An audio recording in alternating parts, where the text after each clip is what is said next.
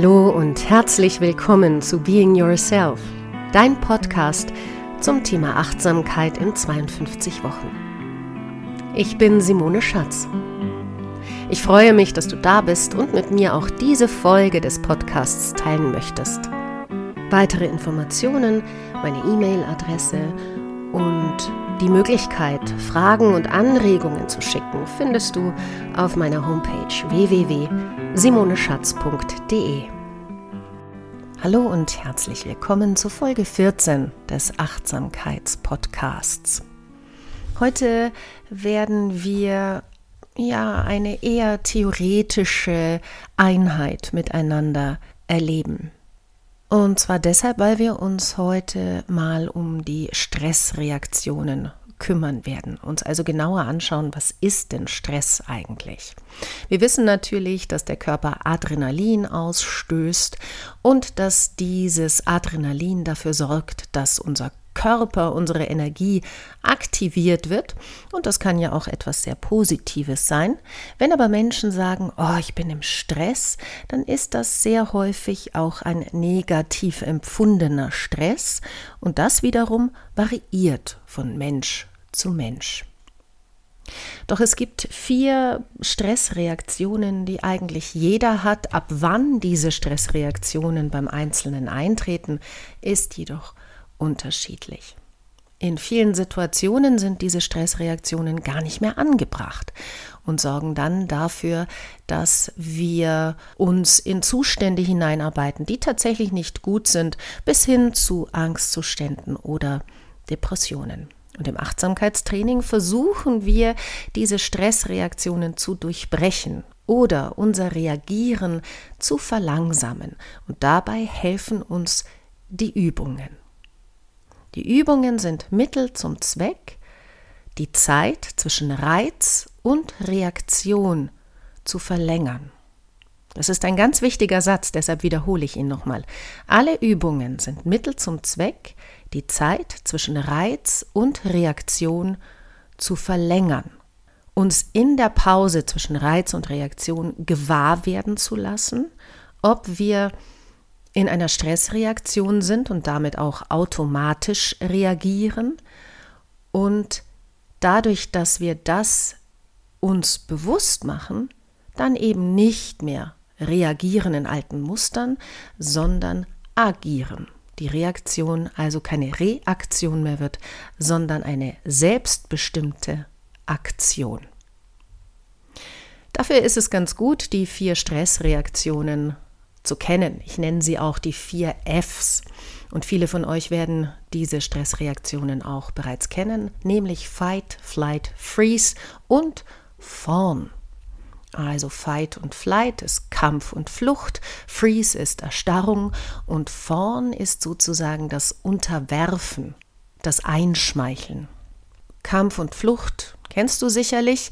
Wir erkennen eine Situation als bedrohlich, an und unserem Körper wird jede Menge Energie, wie gesagt, durch das Adrenalin zur Verfügung gestellt und dann wollen wir entweder kämpfen, abwehren oder wir wollen vor dieser Situation fliehen. Grundsätzlich ist das im modernen Alltag so gar nicht mehr angebracht, denn der Körper reagiert in einem alten Muster, das er vielleicht aus der Steinzeit kennt, als der Säbelzahntiger noch vor uns stand. Und genauso viel Energie wird uns auch zur Verfügung gestellt. Aber die Stressreaktion ist eben nicht der Säbelzahntiger, sondern zum Beispiel ein anstehendes Gespräch mit dem Chef oder eine nicht so angenehme Bemerkung unseres Partners oder unserer Partnerin. Unsere Reaktion, die dann folgt, entspricht aber der Kampf- und Fluchtreaktion, wie als würden wir vor dem Säbelzahntiger stehen. Falls wir beides nicht zur Verfügung haben, Kampf und Flucht, gibt es eben die dritte Möglichkeit, nämlich wir erstarren. Also zum Beispiel, wenn wir gelernt haben, besser nicht zu reagieren, sondern einfach den Mund zu halten, weil wir sonst wissen, dass uns wehgetan wird im übertragenen Sinne, der Säbelzahntiger hat äh, unser Bein schon im Maul. In der modernen Welt, wie gesagt, ist das Erstarren eher eine Reaktion der Hilflosigkeit, der Ohnmacht. Wir haben kein Werkzeug zur Verfügung, uns zu wehren, Grenzen zu setzen, unsere Wünsche oder Bedürfnisse anzumelden, weil wir es noch nie gelernt haben. Also ist Erstarren so etwas wie ein Todstellreflex. Es gibt aber darüber hinaus noch eine vierte Reaktion, die unser Nervensystem uns zur Verfügung stellt, und das ist die Fawn Response, also das Einschmeicheln. Wenn man gelernt hat, dass die anderen drei Reaktionen, also Kampf, Flucht oder Erstarren, nicht so erfolgreich sind, dann wenden wir gerne eine andere Strategie an, nämlich wir opfern unsere Grenzen, Wünsche und Bedürfnisse und unterwerfen uns dem anderen. Wir sorgen auch durchaus für gute Laune beim anderen. Wir nehmen uns völlig zurück und dieses Verhaltensmuster, das man sich oft als Kind angeeignet hat, ist im Erwachsenenalter ebenfalls sehr häufig noch zu sehen. Das Ganze findet natürlich reaktiv statt, das heißt so schnell, dass wir eben diese Reaktion oft nicht bemerken oder sie eben unbewusst stattfindet, uns dieser Reaktion nicht bewusst sind. Im Achtsamkeitstraining versuchen wir mehr in die Aktion, in neue Verhaltensweisen zu kommen. Wenn wir diese vier Reaktionen Fight, Flight, Freeze und Fawn nochmal in unsere heutige Zeit bringen. Es ist ja nicht so, dass wir den Chef, der uns zum Gespräch bittet, gleich eine reinhauen, weil wir in Kampfstimmung sind. Wenn wir uns diese also im Alltag anschauen, dann kann zum Beispiel eine Kampfreaktion sein, dass man ähm, lange Monologe hält, dass man kritisiert oder korrigiert, dass man zu Perfektionismus neigt, dass man andere Leute gerne einschüchtert oder eben Macht ausüben möchte auf irgendeine Art und Weise, vielleicht auch sehr wütend werden kann. In Bezug auf die Fluchtantwort des Körpers ist zum Beispiel jemand, der Perfektion zeigt oder auch sehr leistungsfähig ist, jemand, der im Fluchtmodus ist. Dieses Flüchten zeigt sich sehr häufig auch durch Gedankenspiralen, explodierende Gedanken, aus denen man schlecht aussteigen kann, ein schnelles, ideenreiches Gedankensprudeln. Aktionismus, Menschen, die nicht ruhig werden können, die auch in der Freizeit immer aktiv sein müssen, Oft finden wir Flucht auch in Form von Sucht und der Hintergrund ist wie bei jeder Reaktion die Suche nach Sicherheit. Bei der Erstarrung ist es eher so, dass derjenige, der dazu neigt, in ein Nichtspüren kommen möchte.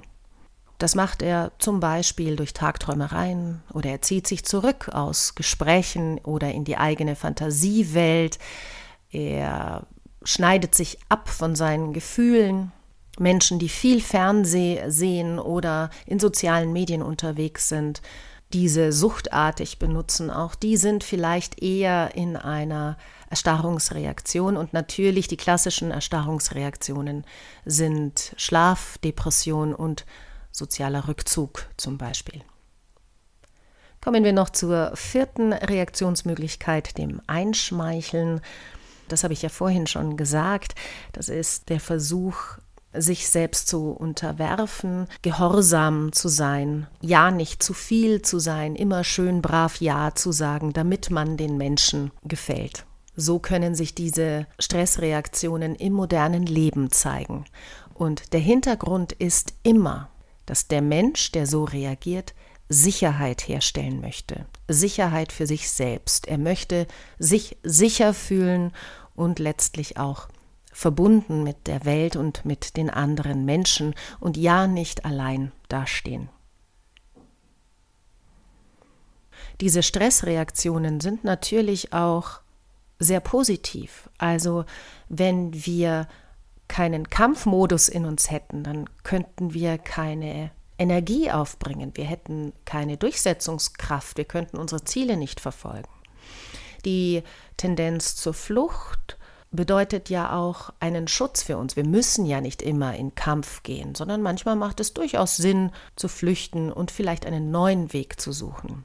In der Erstarrung finden wir eine Möglichkeit, Dinge auch mal aushalten zu können oder auch mal zu funktionieren in Ausnahmesituationen, in denen Funktionieren wichtig ist und das Spüren, Fühlen erstmal verschoben wird. Und wenn wir die vierte Reaktion noch anschauen, auch das Einschmeicheln macht natürlich Sinn. Ähm, man kann sich gut in den anderen hineinversetzen, man kann sehr empathisch sein. Also Empathiefähigkeit ist auf jeden Fall die positive Seite der Fawn Response. Problematisch, und da wollen wir mit dem Achtsamkeitstraining helfen, ist es dann, wenn wir nur noch in diesen Reaktionen feststecken und eben nur noch reagieren und nicht agieren. Was könnt ihr tun? Nun, macht die Übungen, die ich bislang hier im Podcast vorgestellt habe. Macht die Sitzmeditation, macht die Atemmeditation, macht die Gehmeditation.